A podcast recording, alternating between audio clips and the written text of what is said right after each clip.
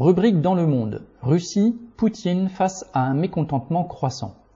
Même si la propagande du Kremlin fanfaronne sur quelques bourgades prises ou reprises à l'armée ukrainienne, cela ne peut masquer le coût croissant de la guerre pour la population, inévitable quand l'État a décidé de consacrer 30% de ses dépenses en 2024 au seul budget de la défense. Alors que ces dernières semaines le thermomètre frisait les moins 30 degrés en région moscovite, les 150 000 habitants d'une ville champignon limitrophe de la capitale, Podolsk, se sont retrouvés sans chauffage. Les canalisations du chauffage urbain non entretenues avaient explosé. Dans les logements HLM, la température ne dépassait pas 6 à 10 degrés. Là, de voir leurs plaintes ne déboucher sur aucune réparation, ni en urgence, ni au bout de plusieurs jours, des groupes d'habitants s'agglutinaient autour de bras zéro devant les barres d'immeubles protestant contre les autorités. Podolsk n'est pas un cas isolé.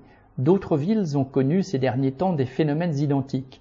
Face à cela, en général, les représentants de l'État central ont joué sur un registre bien rodé. Ils ont froncé les sourcils et désigné quelques lampistes, promptement arrêtés devant les caméras de télévision. À Moscou, un politicien néo-stalinien, le coordinateur du front de gauche Sergei Udaltsov, pourtant soutien de la guerre de Poutine en Ukraine, vient d'être emprisonné. Le 21 décembre, il avait déjà été interpellé pour avoir déposé une gerbe sur la tombe de Staline en ajoutant, citation, Pour que la Russie l'emporte, il faut que le peuple ait le pouvoir. Fin de citation.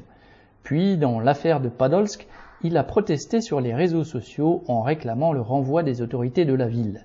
Il a eu droit aussitôt à une descente de police à son domicile et à une inculpation pour apologie du terrorisme. Il risque sept ans de prison.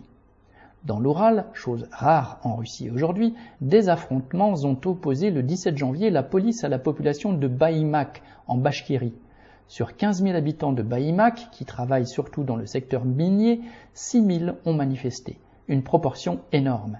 Cette mobilisation a pour origine l'arrestation de Fail Al-Sinov, un militant bashkir connu pour dénoncer la pollution industrielle effrénée de la région.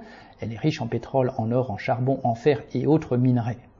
Pire, pour le pouvoir, il venait de déclarer que la guerre en Ukraine, citation, n'est pas celle des Bashkirs, fin de citation, alors qu'ils sont surreprésentés parmi les soldats envoyés et tués en Ukraine comme d'autres minorités nationales pauvres.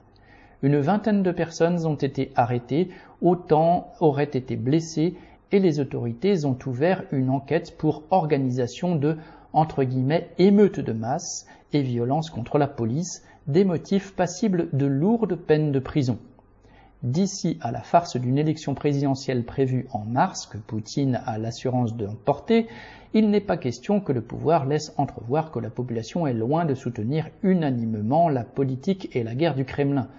Mais quand le prix des œufs et du beurre triple en un an, que flambe celui de nombreuses denrées indispensables, que les services publics se délabrent à vue d'œil, il ne faut pas s'étonner que la contestation ressurgisse. Le pouvoir y répond en renforçant sa répression, mais il n'est pas certain que cela suffise à contenir de façon durable le mécontentement. Pierre Lafitte.